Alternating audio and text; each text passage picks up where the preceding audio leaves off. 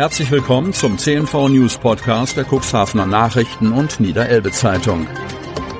In einer täglichen Zusammenfassung erhalten Sie von Montag bis Samstag die wichtigsten Nachrichten in einem kompakten Format von sechs bis acht Minuten Länge. Am Mikrofon Dieter Büge.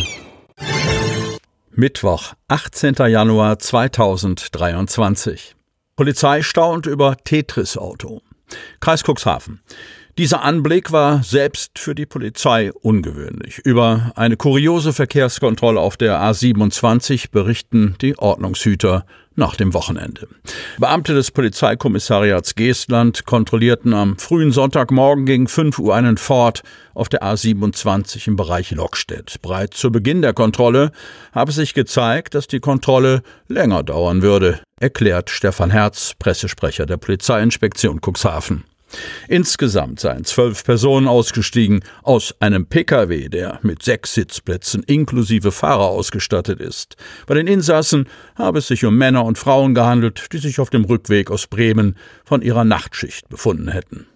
Die Verkehrssicherheit der Person und des Fahrzeugs war durch diesen Zustand in keiner Weise gegeben, vor allem nicht für die Insassen, bilanziert Polizeisprecher Herz. Auf den Fahrer, einen 57-jährigen Bremerhavener, wartet nun ein Ordnungswidrigkeitenverfahren. Wie der Polizeisprecher suffisant anmerkt, seien die beteiligten Personen im Besitz von nicht von der Hand zu weisenden Fertigkeiten bei der Besetzung des Fahrzeugs, eventuell erworben durch ein beliebtes Videospiel der 1980er Jahre. Damit spielt Herz auf das puzzelartige Spiel Tetris an. Trotz der Fähigkeiten durften die erwischten Personen die Fahrt nicht direkt fortsetzen. Sie mussten zunächst zwei weitere Fahrzeuge organisieren, um alle Personen mitnehmen zu können. Einbrecher stehlen Bargeld und Schmuck. Cuxhaven.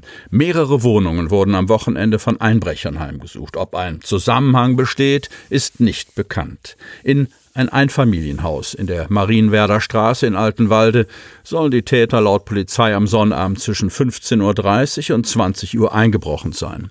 Sie sollen unter anderem Bargeld und Schmuck gestohlen haben. Wie die Polizei außerdem berichtet, soll am Nachmittag unmittelbar vor dem Haus ein weißer Lieferwagen gesehen worden sein. Ob dieser mit der Tat im Zusammenhang steht, sei unklar. Ein weiterer Einbruch ereignete sich am Sonntag in der Zeit zwischen 14 und 18 Uhr in der Hamburg-Amerika-Straße. Ob etwas entwendet wurde, stehe laut Polizei noch nicht fest. Fünfstellige Summe erbeutet. Otterndorf. In der Samtgemeinde Landhadeln hat eine Betrügerin eine 57-Jährige mit einem Schockanruf um ihr Erspartes gebracht.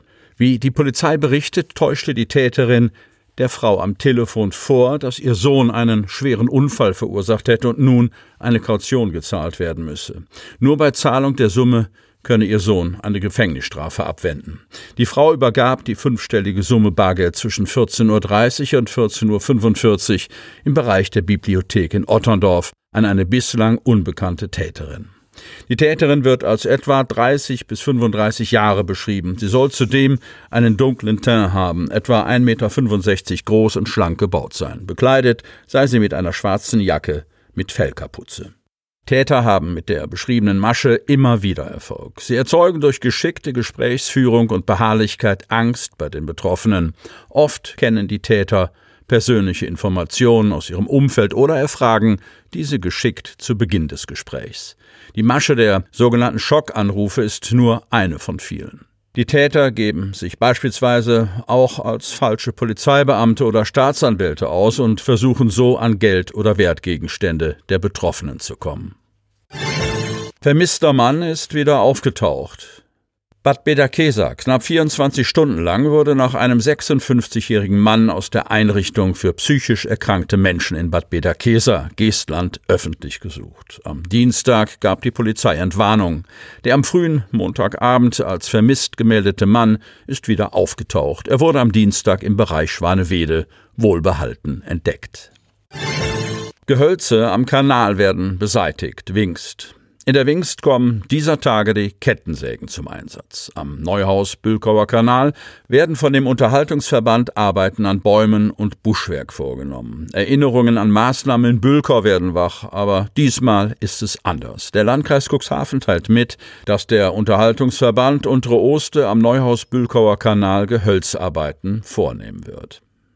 Der Beginn dieser Maßnahme soll bereits in dieser Woche sein. Die Arbeiten werden im Bereich zwischen Zollbaum und Spletbrücke am rechten Ufer vorgenommen. Sie dienen zur Vorbereitung einer Entschlammungsmaßnahme des Kanals. Dabei sollen Gehölze und Uferverbuschung beseitigt werden. Zudem sind im Bereich Zollbaum Richtung Balksee auf der rechten Uferseite abschnittsweise Rückschnitte der Uferverbuschung geplant. Die Pressestelle des Kreises gibt bekannt.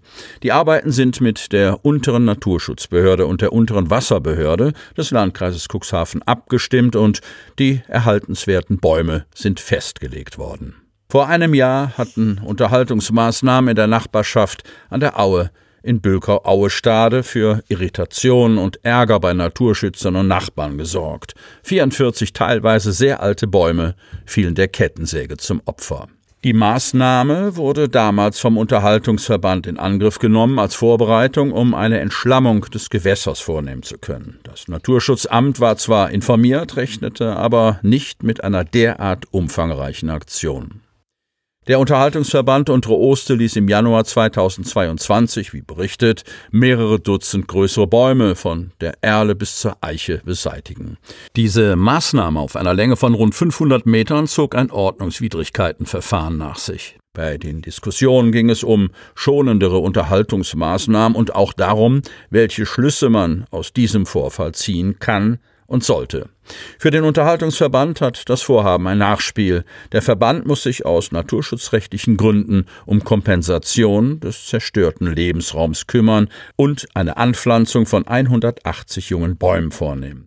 Dieser Ausgleich soll möglichst standortnah erfolgen.